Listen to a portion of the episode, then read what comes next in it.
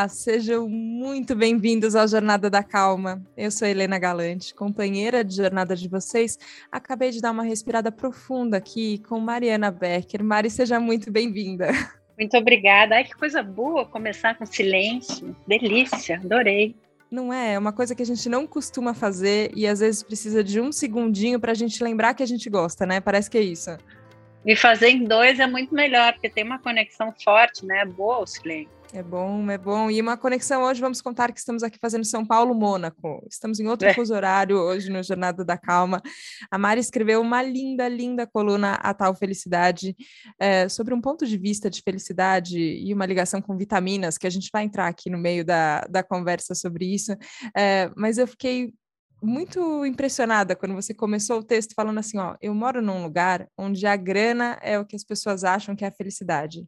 E é claro que se não tem grana nenhuma e você está passando necessidade, a felicidade é muito difícil, impossível, mas também é uma coisa sem limite, né? E eu acho que você fica muito de cara com isso, tanto por conta da cobertura da Fórmula 1, quanto do lugar onde você mora.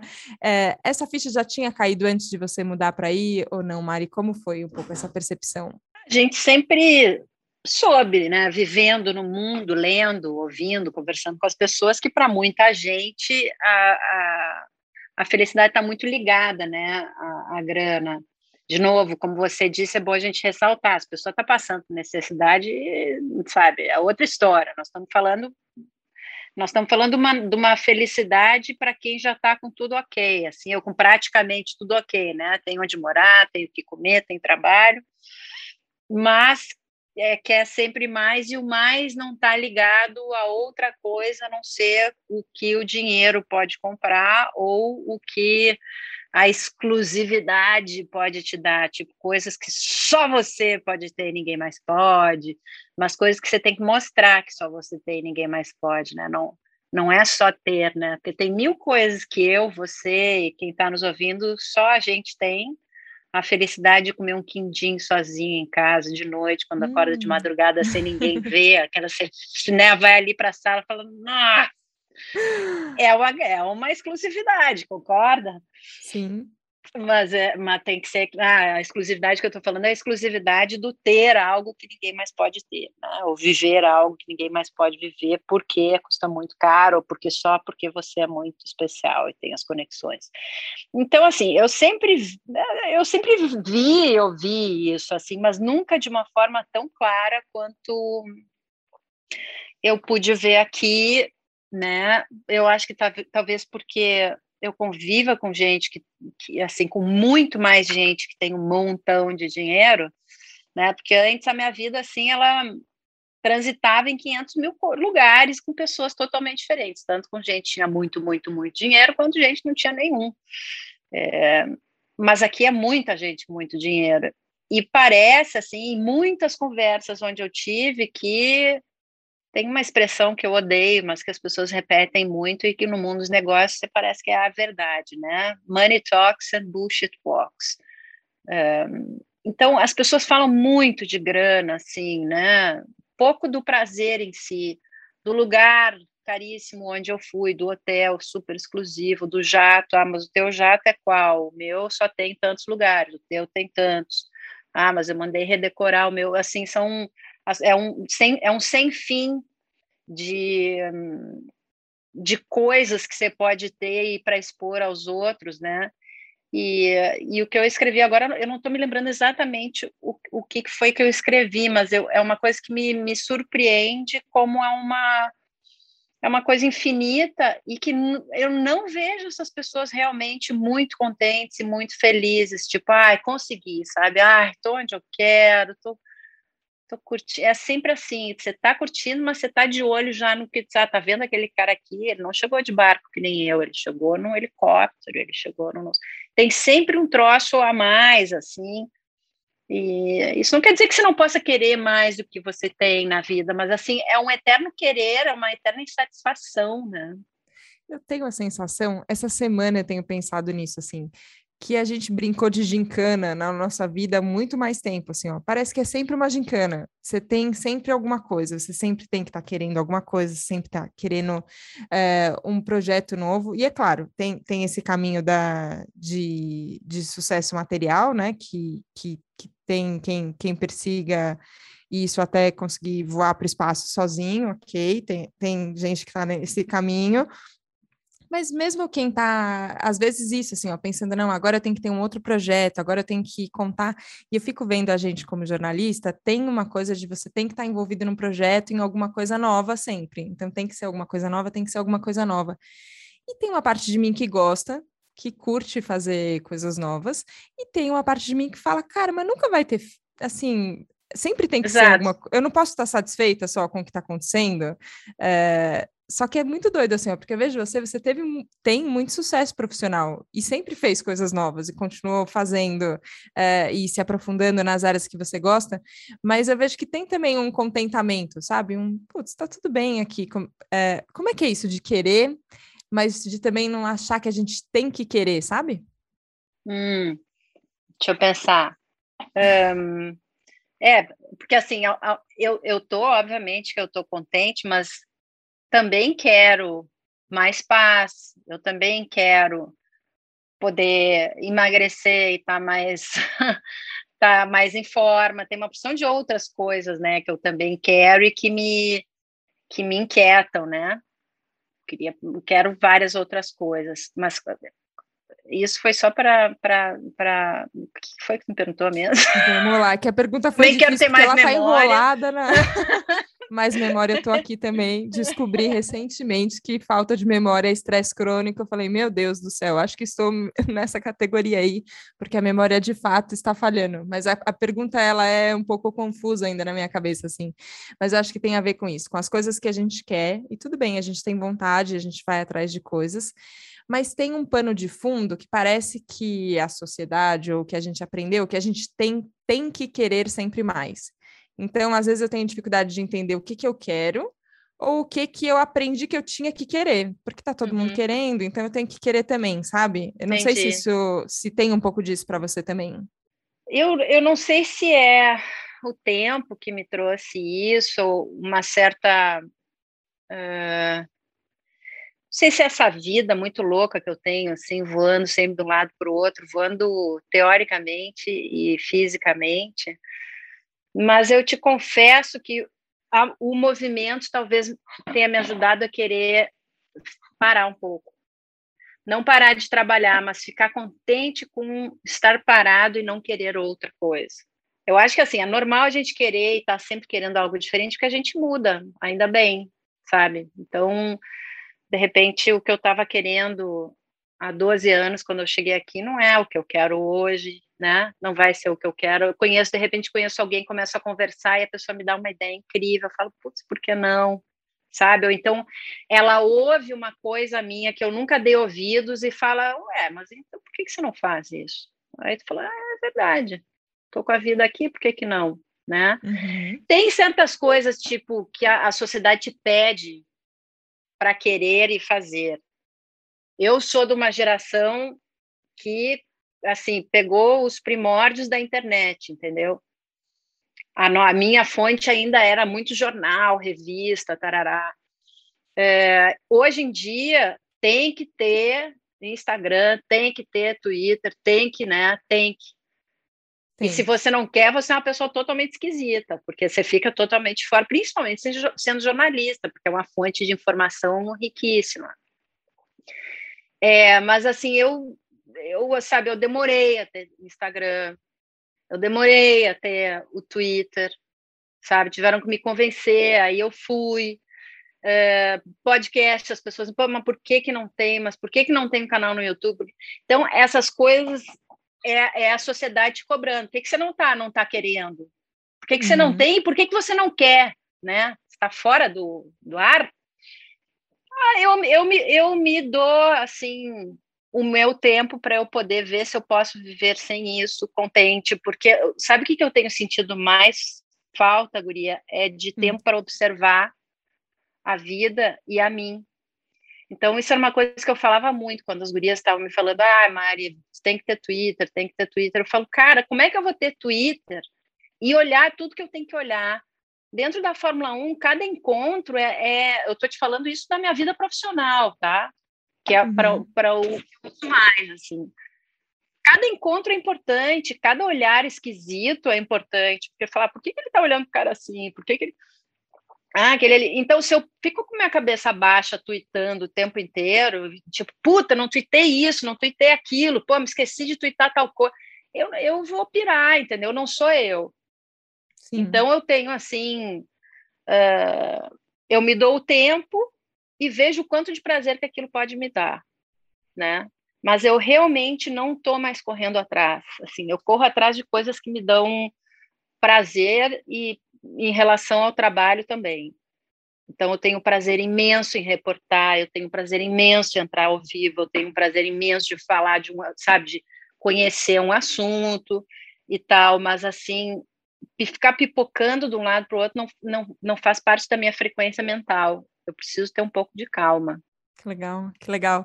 É, era essa a sensação. Eu li recentemente agora o, o seu texto de novo para essa conversa, e você falava muito desse lugar de observação, assim, de como eu acho que tem essa chave do buscar o prazer, então o que, que dá o prazer, e às vezes pode ser o sol da manhã que traz vitamina D para gente, ok, é. mas tem, tem uma vitamina de felicidade ali que a gente lembra e fala: nossa, ok, estou aqui aproveitando esse sol é, o vizinho que lava a roupa, e aí você sente o cheiro e fala, nossa, olha que gostoso, deve estar tá fresquinho ali, aquela roupa, a hora que bate o vento, até o vento batendo na gente mesmo, que são essas coisas que se a gente ficar muito enfiado no celular ou enfiado em algum projeto, ou talvez sempre nessa correria do, do atender aos todos tem que, é isso. Recentemente eu pensei, eu tenho que ter um TikTok. Você fala, meu Deus do céu, o que, que eu vou fazer no TikTok? Não sei se eu tenho que ter um TikTok, se eu dou conta, não dou conta. Talvez devesse dar conta, mas talvez agora não dê também, e tudo bem também.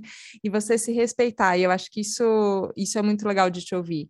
É, porque ainda às vezes eu sinto que eu vacilo no respeito comigo mesmo, assim, sabe? Eu sinto que eu não quero, mas falar, ah, mas tudo bem, vai, vamos lá.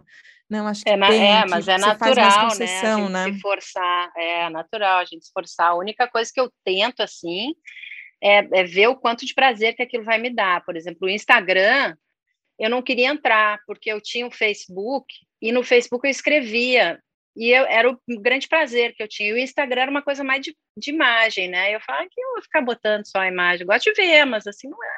Mas aí depois dava para escrever, e aí depois assim tinha uma coisa de uma. As pessoas foram migrando também, né? Tem essas ondas de vai e volta. E eu, e eu comecei a ver, Guria, que eu tinha prazer assim na troca. Sabe? Eu, eu botava uma foto, eu escrevia uma coisa e gostava de ver o jeito que as pessoas reagiam e dava uma conversada e tal. Eu falei, não, isso me dá prazer, então eu me dedico um pouco a isso, mas eu me dedico porque me dá prazer, senão eu não ia conseguir. Conta do Guria Boa essa, que eu gosto ah. no, no, Instagram quando você faz, e tem sempre mulheres muito legais que você destaca, assim, eu acho que ainda tem, tem horas que parece antigo, né, a gente ainda tem que falar de representatividade de mulher, mas é, é verdade. É, né? É, não, é, não, não tem uma cara de falar, caraca, 2021, estamos nessa ainda, mas estamos, porque, porque tem que, né? Não tem, ainda não, ainda não conseguimos é, passar muitas barreiras. É, e você conversa com muita gente muito legal, né? Como surgiu esse projeto? É, é engraçado, porque assim, foi uma coisa que surgiu Uh, eu e a Tati Paiva, que trabalha comigo nesse, nessa história do Instagram, ficando de olho em coisas que eu, não, que eu não posso, a gente pensou nisso, assim, juntas, e eu aí, eu, eu volta e meia eu falava, Tati, porque eu tenho sempre essa impressão, né, que já, o mundo já está cheio de tudo, que você é só mais uma. Eu me lembro, assim, eu quando era é, mais adolescente, um pouquinho mais velha, eu gostava muito de cantar, e aí minha mãe disse, por que não tenta, né, não vai cantar? Eu falei, mãe, tem 500 mil cantoras muito melhores do que eu, por que, que eu vou cantar?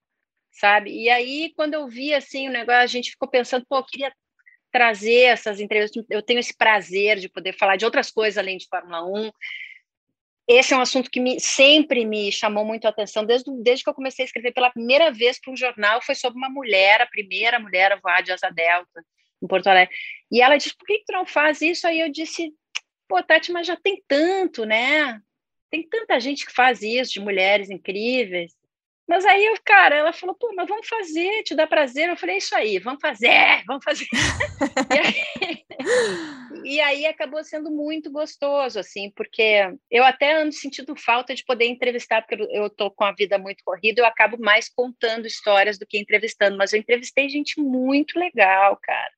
Jona Maranhão contando a história dela de abuso sexual pelo técnico, é, eu tive que pesquisar bastante de como, como que, esse, que esse assunto está no mundo, é, como que essas coisas estão sendo punidas ou não, como que está o Comitê Olímpico Internacional em relação a isso, é, e todos esses detalhes aí, e você saber como abordar um assunto tão delicado com uma, com uma pessoa e, e, ao mesmo tempo, falar o que precisa ser falado, não, não só roçar no assunto, falar no que tem que ser falado mesmo, sabe? Então, é um prazer imenso. E, e a história de pesquisar e contar histórias de mulheres, assim, pô, é super divertido. Eu leio umas coisas inacreditáveis, assim. Eu falei, como é que ninguém nunca falou nessa mulher, cara? Essa nega maravilhosa, cara. Pô, o Shackleton, esses caras todos super exploradores dos polos, norte, não sei o quê. Pô, tinha uma guria que era meio esquimó, meio americana, que levou uma expedição inteira, era dependendo dela, porque ela era a única esquimó, ela era a única que sabia por onde ir, o que, que se precisava para sobreviver naquele ambiente totalmente inóspito, para comer, para se vestir, para tudo. Os caras dependiam dela para absolutamente tudo. E ela é citada assim muito rapidamente em algum, sabe, documento como a pessoa que costurava. Costurava maestro, desculpa, costurar o meu costurar, que costurava, amigo? Que costurava? Ela que programou a viagem inteira. Caraca. E ela, no final, porque os caras foram além do que deveriam, ela foi a única sobrevivente para contar essa história. E ninguém tá nem aí, entendeu? Então, de repente, encontra umas pessoas e fala, pô, sabia que tinha pirata mulher? Não, não sabia, pois é, tinha, e tinha um monte. Tinha um monte, não eram poucas, não. Então é muito legal você ver esse tipo de coisa, você não olhar assim, sabe, tipo, puta merda, sou a primeira fazendo, será que eu tô certo? Será que eu tô errada? Putz, tem que aguentar esse cara, será que eu tenho que ouvir isso mesmo? Fala só um pouquinho.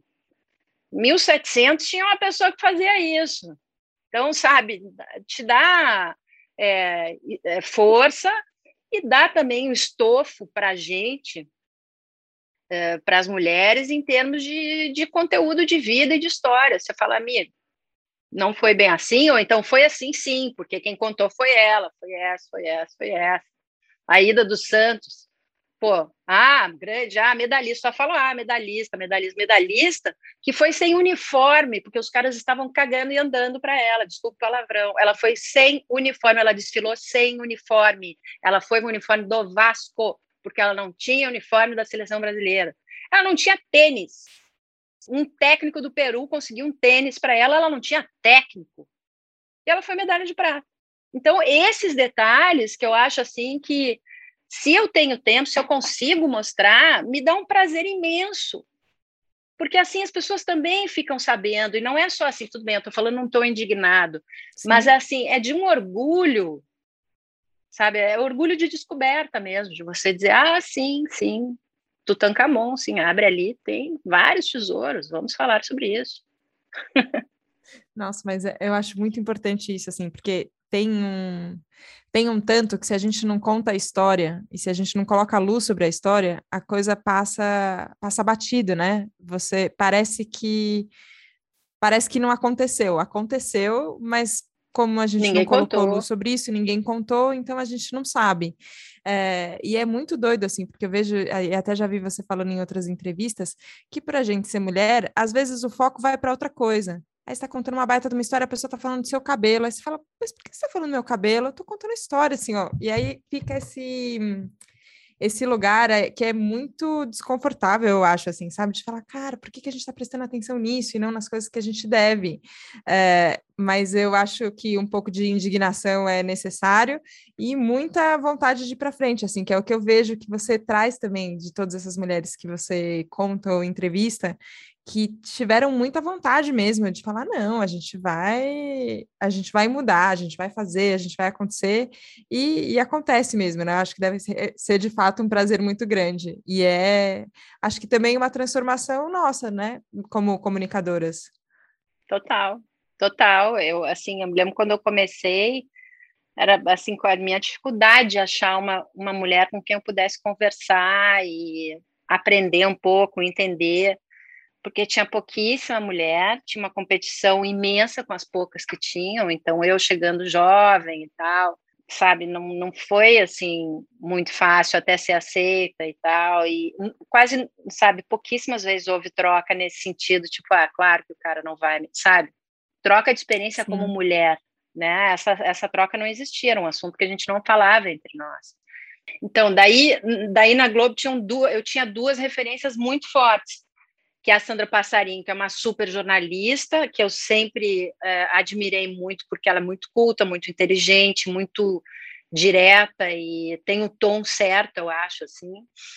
E Alice Maria, que foi a mulher que formou, assim, o, o padrão Globo de jornalismo, né? Que você, gostando ou não, foi um padrão importante para a televisão brasileira. Eu acho que até hoje, assim, quando você, como repórter, você aprende a fazer televisão, tem um pouco assim de a postura que você deve fazer, né, o tom de voz, algumas coisas assim não deve que facilitam na comunicação e ela foi a, a, pessoa a pessoa que idealizou isso assim. Então eram duas mulheres com quem eu conversava muito, não só em termos de conteúdo do que eu estava fazendo, mas de por onde ir, como lidar com aquela galera toda lá, né? Mas era muito difícil, era é muito raro, né? Muito diferente do que a gente tem hoje em dia, que é essa conversa muito mais é, democrática, mais popular, né? A gente conversa sobre esse assunto em tantos meios, né? Ainda bem, ainda bem que as coisas estão mudando, eu penso isso. Às vezes eu acho que podia mudar um pouco mais rápido, mas tudo bem, tá indo no ritmo que, não é? Tá Também acho, que, cara. que dá. Eu me surpreendo ainda. Na cobertura de um GP, hoje já é muito mais tranquilo? É muito mais comum? Você vê muito mais mulher cobrindo ou não? Como é? Tem muito mais mulher cobrindo. Quando eu cheguei, tinham pouquíssimas, tinha umas três por aí. Né? Tinha a Tati, que era da Folha, uh, tinha uma inglesa, que não me recebeu muito bem. Eu tentei ser amiguinha, mas não, não rolou. rolou. Não, não quis saber. Ela era assim amiga dos caras, mas minha ela não queria ser. É, tinha uma japonesa, tinham poucas assim, duas ou três. Daí depois meio que deu uma, assim, numa época que eu acho que aconteceu na televisão do mundo todo virou moda ter mulher, então de repente teve um enxame e depois se retraiu de novo o mercado e agora tem assim um bom número assim de, de mulheres uh, repórteres entrevistando assim, tem algumas produtoras também. É muito legal você ver produtora de campo boa assim, sabe? Carregando pô, tripé, né? É incrível. Queria te perguntar sobre esporte. A gente falou muito da sua paixão pela, pela cobertura da Fórmula 1 e, e é muito importante para você, mas você gosta de esporte você também. É, tem, tem uma ligação sua pessoal. E eu queria entender se isso tem a ver com uma parte física, que eu acho que a gente movimenta o corpo, isso é importante, é gostoso, tem, tem muitos benefícios cientificamente comprovados e tudo, ou se tem a ver também com o lugar de faz bem para a cabeça e acaba sendo um jeito da gente encontrar também mais prazer e mais alegria. Para você, o que, que é mais forte no esporte? O lugar faz bem para a cabeça e aí o corpo.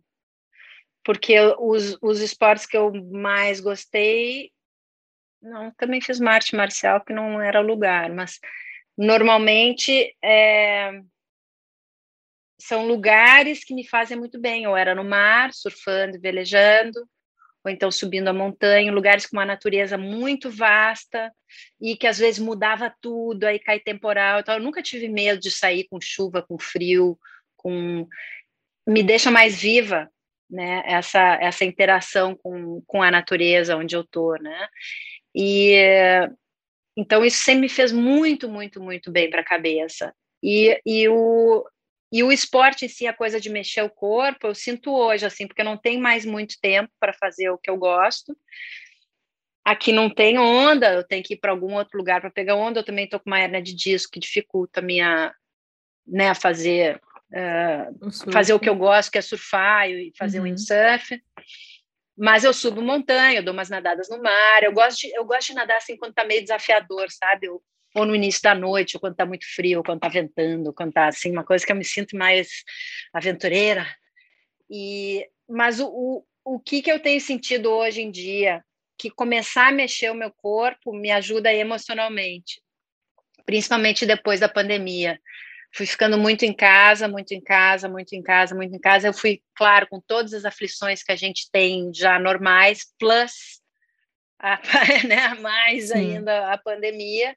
Então, o que, que eu me dei conta? Que eu precisava é fazer aquela respiração forte e mexer, e essa respiração ia trazendo o que estava enterrado lá dentro de mim, o que, que eu estava engolindo, o que, que, sabe, eu estava tentando uh, esconder de mim mesma. Então, assim, às vezes estava subindo a montanha, chorava, mas voltava bem, voltava nova, sabe? Às vezes tinha que, sei lá, eu cruzar um rio, pular uma coisa, um lugar, aí eu tinha que ter muita coragem, me sentia melhor depois.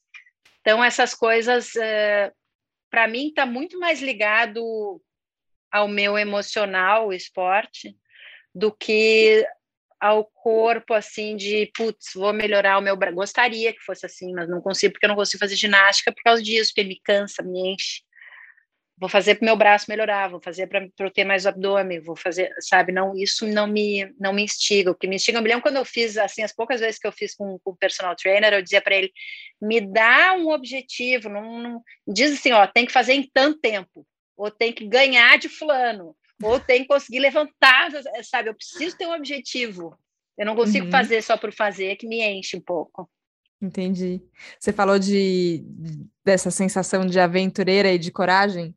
E eu fico pensando isso assim, ó, quanto às vezes a prática de alguma atividade coloca a gente de cara com, com essas coisas que estão escondidas dentro da gente, que a gente está escondido da gente mesmo, e que é a maior aventura você descobrir o que que tem e colocar para fora e lidar com isso, assim. E às vezes é uma coisa besta. Hoje eu fiz uma aula, por exemplo, fui fazer uma aula que tinha hum, ritmo envolvido, uma coisa meio musicada. E é muito difícil para mim, muito. E aí eu tava lá de cara com a luz, com, com toda a coisa montada ali do ambiente, falando, e agora? Não sei dançar. Não sei dançar, sou péssima de ritmo, e agora o que eu vou fazer? Eu falei, Helena, o que, que, que, que adianta esse pensamento? O que, que esse pensamento sobre você adianta? E outra, o que, que é o de pior que pode acontecer? Ah, você vai errar, então, então tá bom, então vai lá e, Beleza. e tenta, não vai acontecer nada. Só que tem esse trabalho emocional que vem junto, né? E parece que se a gente não faz esse trabalho emocional, a angústia só aumenta. Eu tenho a impressão que é bem a metáfora do, das fábulas infantis da sujeira embaixo do tapete, que se você vai arrastando ali para baixo, não vai mexendo nisso, né? Numa hora você tropeça na sua própria no seu, na sua própria sombra, né? Que você não sabia que estava ali dentro. É uma, eu acho que é sempre uma forma da gente se superar, da gente crescer de se libertar, principalmente. Porque quando você vai botando coisa embaixo do tapete, é aquela conversa que você não quer ter em casa nunca. Olha, não fala do assunto tal com fulano, não se fala de tal assunto. Aí você começa a ficar cheio de bolinho embaixo do tapete, sabe? Libera, abre logo, já fala e já vamos ver o que, que é, o que, que tem entendeu? Porque mesmo que doa, depois vai dar uma sensação de alívio. Eu imagino que você deva ter tido isso depois de ter sim, tentado. Sim, sim, a sensação hum. é essa mesmo de alívio, e eu acho bom, porque é, a gente até brincou hoje, assim, né, que o nome é Jornada da Calma, e acho que o, o objetivo é isso, assim, eu, eu quero paz de espírito, e acho que as pessoas querem também, mas o único jeito de conseguir calma não é só ficando em silêncio. O silêncio ajuda também, mas às vezes a gente tem que fazer alguma atividade, às vezes a gente tem que ter uma conversa difícil, às vezes a gente tem que trabalhar uma emoção que está aqui meio encalacrada e a gente não consegue lidar com ela. Tem muitas outras formas, né? E eu acho que você traz. É traz uma forma que é, que é cheia de energia e de humor também. Você me parece uma pessoa bem humorada. É a primeira vez que a gente está conversando, mas acho que acho que chuto certo, não? É, eu acho que sim. A minha família é toda assim, mais ou menos desse meu jeito, assim. Eu não, eu não fujo muito. Tem assim os mais quietos, os mais uh, temperamentais, mas tem essa coisa do humor para. O meu pai sempre foi muito assim. A minha mãe também. A minha mãe é a risonha, aquela gargalhada que se ouve de longe, sabe? Uhum, uhum. O meu pai sempre foi aquele uh, de humor completamente específico, fino, preciso, assim, sabe? E sempre foi um cara que olhava para as grandes complicações da vida, dessas, sabe? Quando eu me lembro de chegar para ele assim no meio de um pandemônio interno, assim, que eu vou fazer? Porque se eu fizer isso vai dar aquilo, porque se eu fizer aquilo outro, ele falou, não, mas peraí. E ele dava uma brincada com a história, assim, e aí logo tudo ficava mais leve, mais possível. Então, de certa forma, eu acho que a gente herdou isso, assim, né? Eu tenho irmãos que são mais assim, outros menos, mas a gente herdou um pouco desse, dessa maneira, assim, de, de tentar ver a vida, né? Bom que você herdou e compartilhou com a gente. Eu acho que é isso. Às vezes tem muita coisa complicada, mas a gente pode tentar um, um caminho mais leve, um caminho mais possível, um caminho mais prático para ir lidando com todas as coisas. Mari, que prazer te conhecer. Obrigada. Obrigada por ter topado o Instagram e o Twitter. Agora, pelo menos, a gente pode ficar mais pertinho, se conhece mais, troca mais. Obrigada por ter topado estar aqui no Jornada da Calma com a gente. Foi um prazer. Mas já? Já, nossa, meia hora boa. Gente. ah, tá bom. Eu adorei. Ah, que delícia. Achei ótimo. Me convida de novo, a gente conversa de novo. Combinado. Guria, muito boa você mesmo. Que delícia. Obrigada, Guria. Adorei nosso papo. Vamos manter contato. Combinado, combinado. Obrigada. Obrigada a você que nos acompanhou hoje aqui no Jornada da Calma. Obrigada, obrigada. Foi mais leve, mais possível, porque você estava aqui com a gente. A gente se vê na próxima segunda, no próximo Jornada. Um beijo. Tchau, tchau. Beijo, pessoal.